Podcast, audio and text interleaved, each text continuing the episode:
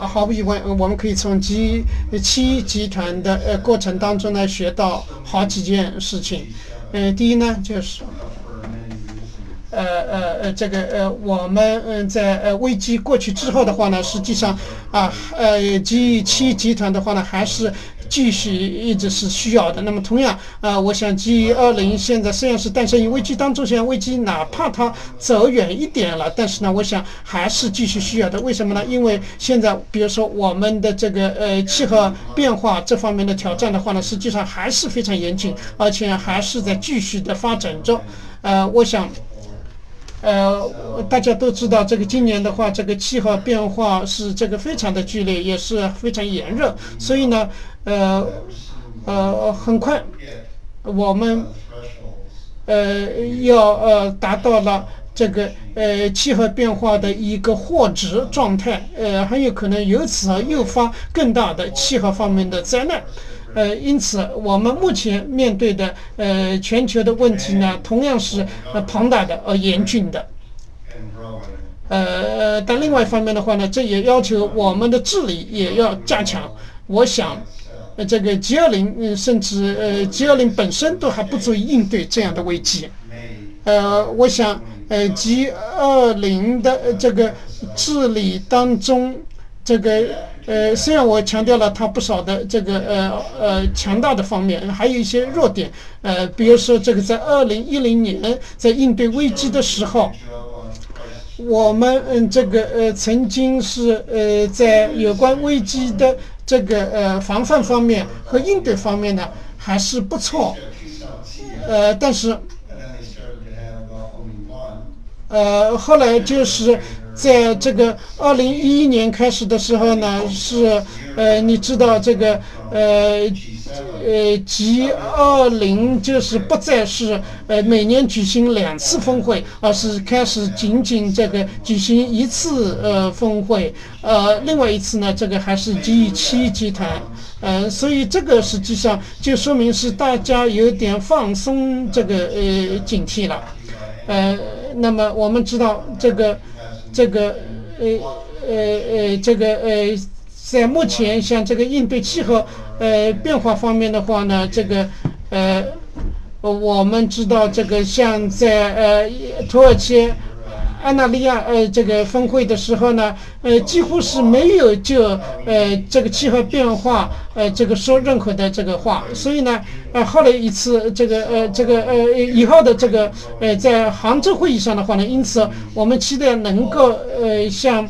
嗯这样的这个呃重大话题的话呢，还是继续要我们加以很好的来讨论。另外还有呃重要的问题，比如说呃现在呃全球范围内的呃这个就是税收的问题，呃这个呃也是呃重要的呃呃议题。我们这个如果按照现在只开一次的话，呃这个问题提出来之后，你要等待一年再来重新应对，所以这个也是一个问题。呃，那么在过去。呃，我想我们这个很多情况，这个呃呃，这个由美国来呃这个呃单打独斗。好像就可以了。尽管我们加拿大人这个不喜欢这样，但是呢，以前美国这样做了，而且呢，一定程度上还能管用。但是呢，现在的话呢，那就完全是不一样了。特别是现在我们看到这个美国这个特朗普主义，也可以说就是一种孤立主义。这个现在如果是这个呃特朗普当选，那么这种孤立主义态势上升的话，很有可能会重复呃这个一九三零年的这样的这个巨大的错误。所以呢，在这个时候，那显然，如果呃我们不加强 G 二零的话，那这个呃是很危险的。我想在二零零一年，在这个呃渥太华的时候，呃这个。呃，我们当时就明确呃提出来，这个这不是一个简单的这个就是呃个人以个人这个组成的一个俱乐部，而是很重要的就是是重要的国家要解决问题而，走到一起的这样一种机制。呃，所以这个在呃全球金融危机这个爆发之后呢，呃呃，哪怕是这个呃，你知道呃，当时这个呃 G 二零的呃财长嗯和这个中央银行行长，他们已经这个呃进行了这个十年的这个呃会晤。呃，但是呢，这个还是最后这个呃出了这样的问题。呃，这之后的话呢，这个当然因为这个反过来讲，因为这个他们也这个呃呃一起这个开会，有了十年的这个呃进程，所以呢，大家可以在呃金融危机呃爆发之后能够。马上注入巨大的资金，然后呢，这个进行很好的合作，然后做出了快速的反应，而且随之这个就是提升了这个推动提升了 G20 峰会，所以这就说明这样的这个呃机制的话呢是非常重要的。呃，所以呃，这个现在呃，我们的领导人之间这个会面的呃，他们的这个呃呃这个呃数量的增加和这个深度的提高，这些都是是非常重要的。包括是这个中国领导人现在这个积极的参与的话，这也是很重要的。所以我们还需要这样做。我们现在还需要来进一步的呃快速的呃统一的来推动我们全球治理的这个加强。呃，那么呃，这个呃，如果我们单纯的这个只依赖这个呃这个 G 七，显然是不够的。呃，Yes, I think as uh, Professor Burton said, I, I agree with what he said. I think G7 and the G20 in global governance, they play important roles and they have their respective roles. But uh, I think in under certain circumstances, for example, the relationship between G7 and Russia, I think G7, well, to be frank, I think I'm a little bit concerned if G7 emphasizes on the fact that uh, only people with the same value can work together I, am a little worried about that because I think if they believe in that, then a lot of uh, conflicts will occur and a lot of divergence will happen. So I was wondering how can G7 become more open-minded, more open, uh, especially after Russia joined G7 and after the crisis of Ukraine uh, from the past in the past 10 or 20 years? How can G7 improve and how can they be uh, how can they be more supportive of the world rather than a leader of the world? How can G7 play the role of a supporter rather than a leader of the world? 我想，在过去，呃，我想我们有很多的办法，比如说我们呃可以邀请呃联合国的秘书长来参加呃这个集期的会议，呃或者说可以邀请呃世界上一些呃各个组织的领导来参加呃我们集呃集期的会议。呃，比如说联合国呃气候变化框架的领导人 Patricia，我们就有邀请过他来参加这个集期的会议。那么，他们也可以邀请呃，比如说呃，非洲国家的领袖来参加呃集期的会议。他们之前也是这样做过的，但是我记得好像上一次的会议好好好像没有邀请这个非洲的领导，所以呃，在这一方面可以说是有些退步。那么在呃俄罗斯这一方面，呃。我想，呃，俄罗斯可以说是极呃极其在这方面一个不成功的一个典范。我们确实是有呃自己的一个标准，呃各个俱乐部他们都有自己的标准，对于他们的会员。那么你必须是一个大国，你必必须是在对世界上非常重要的一个国家。那么保罗·马丁和当时的美国的财长，他们也是呃被。呃，他们也是建立了 G 二零，他们也是因为呃这个原这个也是原因之一，是他们建立 G 二零的原因之一。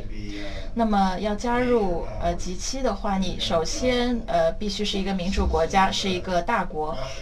那么俄罗斯，只要他符合这两个标准，并且他当时呃在在世界上的影响力已经不是那么大了，呃自从呃苏联解体以后，所以当时他也是被邀请参加了呃 G 七的俱乐部，变成了 G 八。但是，我想 G 七还有一些呃其其他的要求，那就是呃呃这个国家必须不对自己的邻国进行一些呃军事武力上的侵犯。那么，我想所。所以，因为当美国在呃九十年代也是在科威特这个方面有呃与他们发生战争，所以我认为，及其还是面临着很多的挑战，比如说，我们如何能够让呃俄罗斯重新呃回到这个轨道上来？首可能呃首先要做到的就是让呃俄罗斯更加的民主化。但是这个是呃比较困难的，因为普京他现在仍然是呃俄罗斯的总统，所以我们呃必须要也要让俄罗斯总统普京清晰的看到这一点，这样我们才可以呃继续跟俄罗斯呃进行良好的呃合作。呃，其他的一些大国。呃，有一些大国，他们的经济也是在衰退，而他们的年轻人，呃，他们的很多的年轻人，呃，也是发展并不是太好，所以我们也要呃关注一些国家的这个年轻的人的发展，这个也是呃呃我们继续发展的一个呃关键。吉巴的成员，他们对于他们的国家，对于他们的人民是更好的。Uh, yes, actually, uh, the role that China plays in the uh, international platform has changed. In the 1980s, China proposed that we should not separate countries uh, judging by their different ideology. We need to have all-round diplomacy. So uh, during G20 summits, I think what China is doing is it advocates that uh, different countries they have uh, uh, different policies, they have different economic conditions, they have different systems. So what we can do is uh, we can um, overcome all the, the difference and uh, we can cope with the difficulties we face despite the difference we have. And I think it's when dealing with uh, China, uh, uh, Chi when dealing with G7, China is rather cautious and uh, careful. And because we think that ideology shouldn't be that important, we should overcome our difference and we should be more open-minded. So Professor Curtin mentioned that in 1999, G20 was established and uh, back then G7 uh, initiated the establishment of G20. So I was wondering if you could talk about how um, in 1999, when G7 proposed to establish G20, what was their uh, criteria? Uh, I mean, of course, there's a criteria for a club. So how did they choose the 20 countries or the 20 members? 呃，我等一下会讲。那么，首先我先想对您刚才讲的话，呃，呃，表达一些看法。其实呃，集期呃，有时候是会呃邀请这个呃金砖国家来参与他们的会议，而金砖国家呃每年的举办的峰会也是非常之多，可是他们的会议好像是呃集期集团举办会议的两倍。所以说呃，现在世界上对于全球治理的需求是非常之大。所以每个国家并不是自己进行一些行动，而是呃各个国家一起进行一些呃行。G 八和 G 二零，还有金砖国家在世界上都是扮演着非常呃重要的角色。我们最大的敌人就是呃恐怖主义，比如说 ISIS，比如说基地呃基地组织。这些呃组织，他们都是杀死了非常多的无辜的人，而中呃在，而此外呢，呃金融市场的一些危机，还有一些呃疾病，他们也是呃我们现在面临的呃非常大的呃挑战。所以，我想世界上那些呃最强大的国家，他们必须要呃聚到一起。呃，来面临我呃，来面对我们现在呃世界上的一些呃安全的问题。那么，在一九九七年，其实有时候世界上呃一些比较大的国家，其实他们呃学习起来呃并不是非常快，他们并不是特别聪明的人，但是他们却成为了呃世界领导人。所以我觉得呃，比如说呃。呃，美国的这个财财长，他就必须要去跟这个呃沙特的呃或者是呃土耳其的这个财长，跟他们说，呃，希望能够建立一个更好的呃财政体系。那么亚洲的金融危机，当时也是非常严重。那么美国。其实他们在呃美呃在韩国，所以是有呃部署呃军力的，所以韩国当时可能觉得他们是有这个美国的保护的。我们面临的这么多的呃挑战，还有呃因为俄罗斯的呃，所以我们呃当时就准备建立这个呃 G 二零。其实当时最先想建立的是呃 G 三十三，因为很多的国家都想呃加入进来。嗯，而且呢，呃第一届的这个会议也是在呃华盛顿呃举行。而在呃一次的 APEC 的会议上，克林顿总统呢也是成功的呃邀请了这个新加坡的呃这个领导人来来加入。那么这个时候呢，呃我们的财长 Paul Martin 呃就是说他希望能够有一个更加呃固定的一个呃会议，固定的一个议程。所以我们当时就是想选一个固定的数字，我们并不是说呃一定要二十个人，呃二十个成员，虽然二十这个数字也也确实不错。那在一九九九年的时候，我们就选了那些呃世界上呃比较重要的国家，哪怕他们可能是呃相对较小的国家，我们想。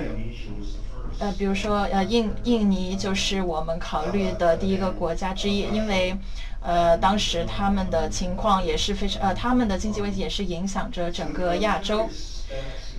所以我们对于这个的呃标准就是跟世界都有联系，呃，非常重要的，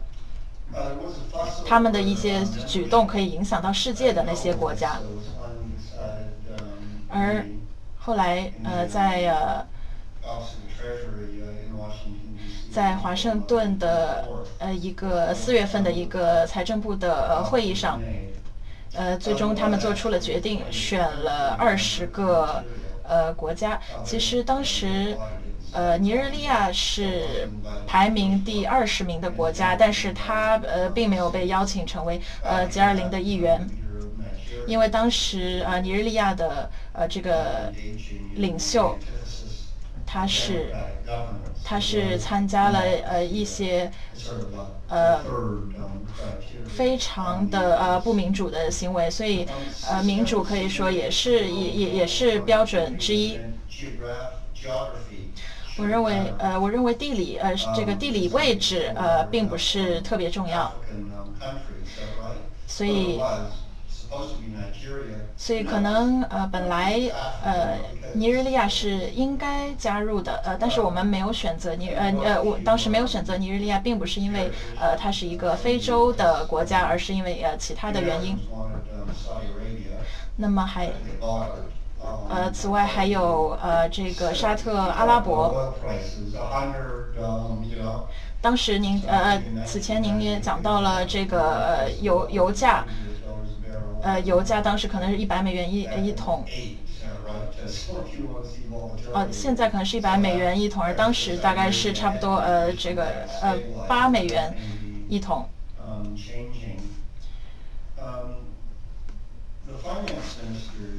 那么各国的财政部长及其国家的财政部长，他们当时。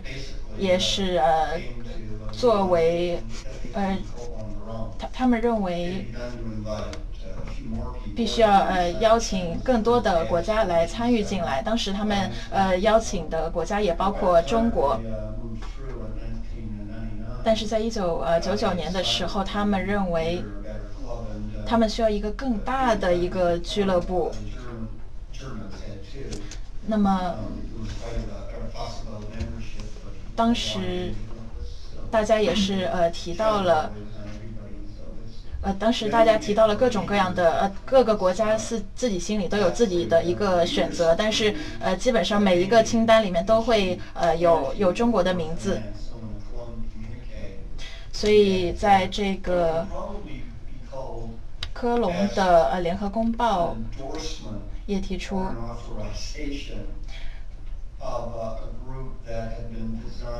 我想，呃，所以我想，我们要选出的这个国家，这个国家可能最终是由 Larry Summers 和保罗·马丁来呃进行选择的。这个只是，我想，呃，说到 G20 是 G7 的一个孩子，这个可能只是部部分是正确的。呃，所以呢，呃，我们当然可以说是这个 G 二零是 G 七的这个呃一个呃呃继任者，但是呢，也只是部分的呃这样说，呃是可以呃成立的，呃不管怎么样，就是呃这个呃呃呃保罗马丁还有和这个呃劳伦斯萨姆斯，当时呢他们实际上这个呃挑选了后来这个 G 二零的呃这样的国家，那么取得了呃共同的这个认可。所以最后这个确定了这个新的俱乐部的成员。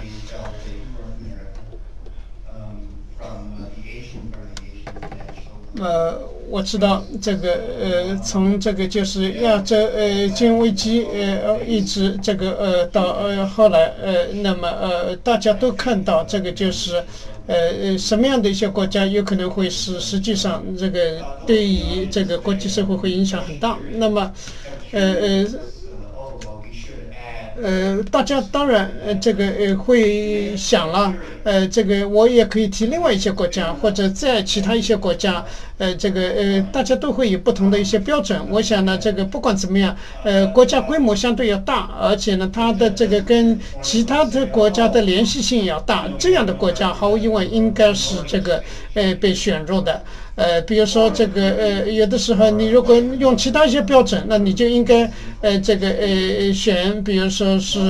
呃这个呃呃北欧国家，呃呃，但是呢，我想这个现在我们不是简单的就是以这个地理来呃看待问题了，而是要看一下这个它跟其他国家，特别是在金融上的呃联系性，我觉得这个很重要的。还有呢，当然其他的一些这个流动性，包括是信息啊和其他方面的。的用性，所以是这样选定的。确实，如果回到这个，呃，yes，呃，if we uh, uh, uh, go back to 1999. When G7 mm, mm, decided to have the G20 finance ministers meeting, it was truly agreed that the new members must be big enough and also must be highly connected to the world economy. And uh, of course, uh, some geographical representation should also be taken into account. Uh, so uh, you know, in this uh, uh, uh, process, uh, uh, uh, finally, uh, the new members uh, uh, were uh, uh, considered for G20 for uh, exercising or uh, strengthening uh, global governance. But it seems uh, now we have uh, uh, a bigger problem. That is to say, uh, when the uh, crisis uh, seems uh, to be somewhat uh, uh, away from us, uh, uh, after all, now different countries uh, are now uh, having a different uh, situation in the recovery and further development following the crisis. So, if we are to learn from uh, G7, uh, how can we sustain really uh, G20? Uh, particularly uh, how we can make it still so uh, efficient and effective in uh, strengthening global governance. 呃，我想，呃呃，这个 G 零，嗯，现在这样一个呃呃呃，现在呃集团，毫无疑问，它是代表了我们这个世界当中这个百分之呃这个呃八十甚至八十多的这个世界的这个 GDP。而且呢，也呃代表了世界上这个军力的这个呃呃呃绝大多数，呃呃，更不要说还代表了这个人口啊，其他一些方面的这个呃大多数，呃，所以呢，呃这个呃。呃，这个呃，我想这样的一条路是对的，因为你看联合国当时呃成立的时候，那也强调还是要有五大常任理事国，呃，所以这个大国的这个呃呃参与是非常重要的。那么这样的这个有的标准一直是一以贯之的。那么呃，我想现在就是呃，我们知道呃这个。这个呃 G 七国家他们的影响力呢，呃，确实现在是相对下降了。呃，其他的一些国家，像这个呃呃金砖国家呢，呃，他们是已经上升了。所以呢，呃，我想，呃，这个呃，正因为这样，嗯，国际货币基金组织的话，呃，它是也进行了投票权方面的呃改革。呃，所以呃呃，这样创造 G 二零呢，也是是这个呃水到渠成。呃，俄罗斯、呃呃巴西、呃南非问题，呃这个呃这个呃他们呢，当然没有那么呃呃大啊。我想现在这个我们看中国的话呢，呃这个呃还有印度，在目前的呃世界经济当中的话呢，还是表现出比较快的发展的势头，所以。这些国家那还是很重要，哪怕呃我们不能再把那五个国家再捆绑在一起成为金砖国家，但是我想这个呃这个中国和呃这个印度呃这个还是确实是重要的。那么尽管这类印度呃和中国两个国家因为呃他们的边境问题还是有一些内耗，但是呢不管怎么样，呃从整个世界范围来看。呃，我相信他们的作用还可以更大。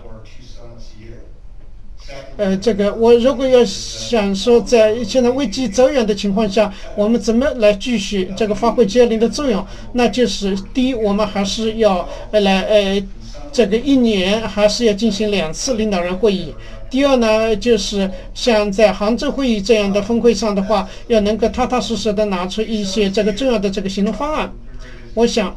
这个领导人的话呢，当然是这个非常忙碌的人，但是呢，呃，我想这个呃，你单纯的依赖于这个呃电话或者是其他的一些呃这个呃呃呃应用软件的话，可能还不足以这个呃来强化他们的呃呃一些这个关系的。所以呢，我想这个呃。呃，现在我们看到这个呃呃，就是呃呃，金砖国家的领导人也经常在会面，这个呃呃呃呃，基本上也是一年两次，所以呃，我觉得这个。呃，在整个联合国的大家庭这个框架内的话呢，呃，我觉得呃，这个呃呃，不仅仅现在我们 G20 国家领导人要见面，还要跟其他这个非呃 G20 的这个呃国家呃领导人也要能够来呃经常会面。呃，我想这个现在呃，中国的话呢，还是很有这个全球的意识，所以在杭州会议上的话呢，他专门提出来就是要呃，这个呃，作为 G20 的话，现在这个即时危机在走远，但是我们要很好的来推动，比如说是联合国的这个呃，这个二零三零发展议程。呃，还有要这个呃进一步的来，包括解决这个就是气候变化的问题。所以我想，这个在杭州呢，就是是一次机会，把这样的 G 二零呢进一步来这个让它重上轨道，然后这个呃恢复它的活活力。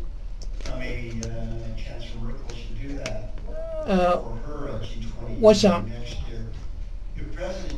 如果习近平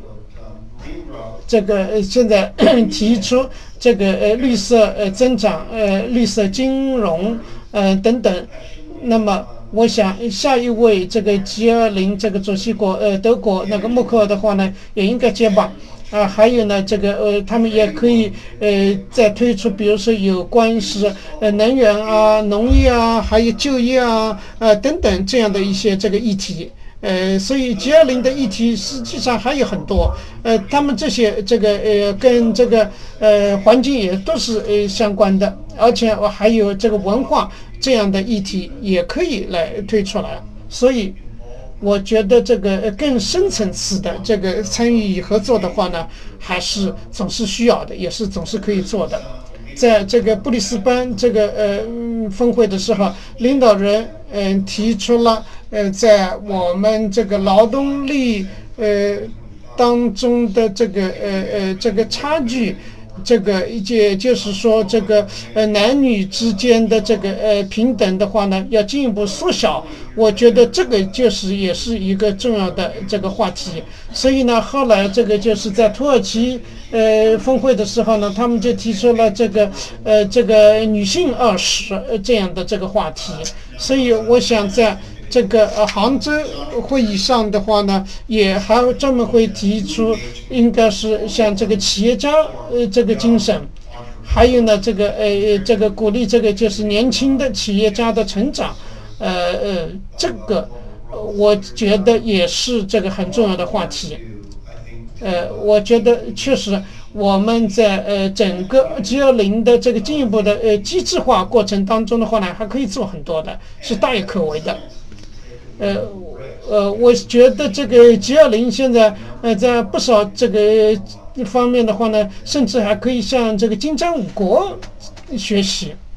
金砖五国已经这个在机制化方面做得不错。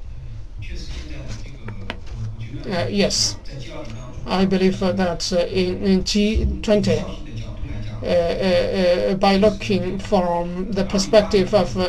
efficacy and efficiency。Uh, we know that uh, uh, shortly in the period shortly after 2008, we had to cope with the crisis. therefore, the organization was activated. but and now, of course, Professor John Curtin has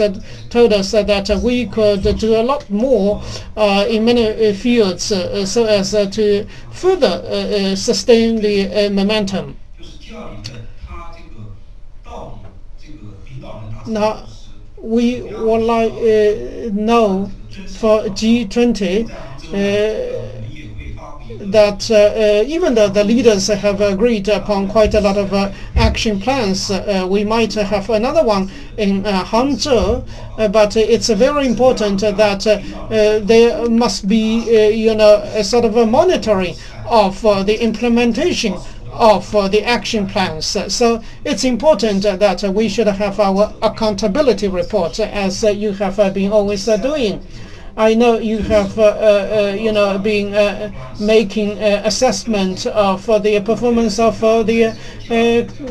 member countries of G7 along all those years. So, in what way can we also keep such a sort of a pressure on the G20 leaders' achievements implementation?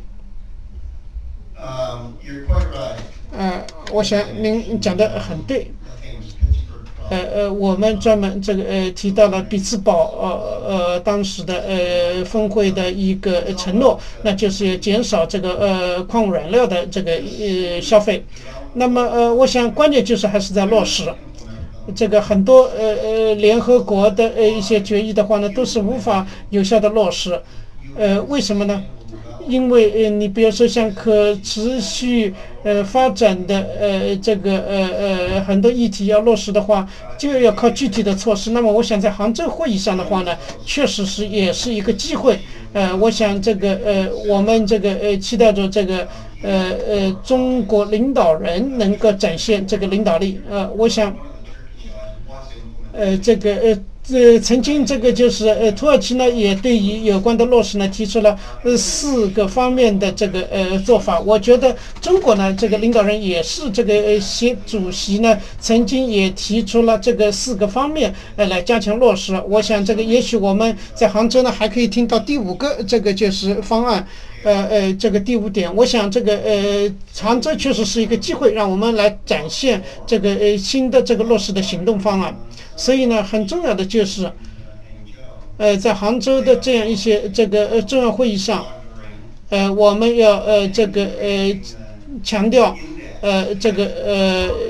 要来呃推动呃落实，而且甚至要呃对于某些呃这个呃进展要来进行衡量，而且设定一些衡量的指标，呃这些很重要，确实是这个把呃很多方案都要落实起来。呃，我们知道这个呃，这个有些这个呃呃部长会议的话呢，也是很重要的，就是呃落实的这个平台。呃，但是呢，呃，往往这个这是有一些是呃多边的这个集团，呃呃多边呃这个国呃有不同国家这个来有影响力的，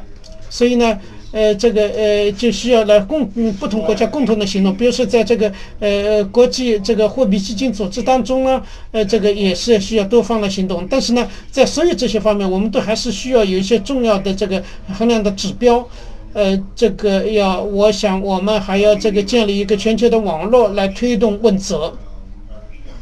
呃，我们现在也有一个呃这个呃叫呃伙伴关系。我们在这个莫斯科也有我们的这个呃伙伴，嗯然后在这个就是呃促进有关的呃呃这个呃落实呃以及这个问责。尽管这个呃呃俄国俄罗斯现在这个被排除在这个 G7 之外，但是呢，这个我们这样的这个研究和和对于一些呃落实衡量指标的这个这个研究的话和相互的这个合作，这还在继续。呃，我那么我想这个呃，现在中国这个有很大的影响力，而且呢，这个习主席有很有这个呃领导力，所以呢，我觉得这应该是这个呃很好的中国呃来推动这个不少呃 G 二零这个议题这个走向深化的呃和具体化的一个重要的机会。呃，所以呢，这个呃，这确实是让我们能够来很好的衡量呃人们的这个就是投入和决心的时候。有的时候，当然不能单靠领导人本身来进行这个呃这方面的这个推动嗯和这个监督呃，我想，所以像我们这样的一些这个呃这个呃呃这个非政府层面的这个人士的话呢，完全可以这样做。我们还可以让一些独立的呃一些这个第三方这个来进行一些这个独立的和透明的这样的这个问责和衡量。我们可以因此来让这个领导人、政治家们来呃这个呃来信守他们的诺言，来这个采取措施，把他们的这个呃诺言嗯转化成为行动。那呃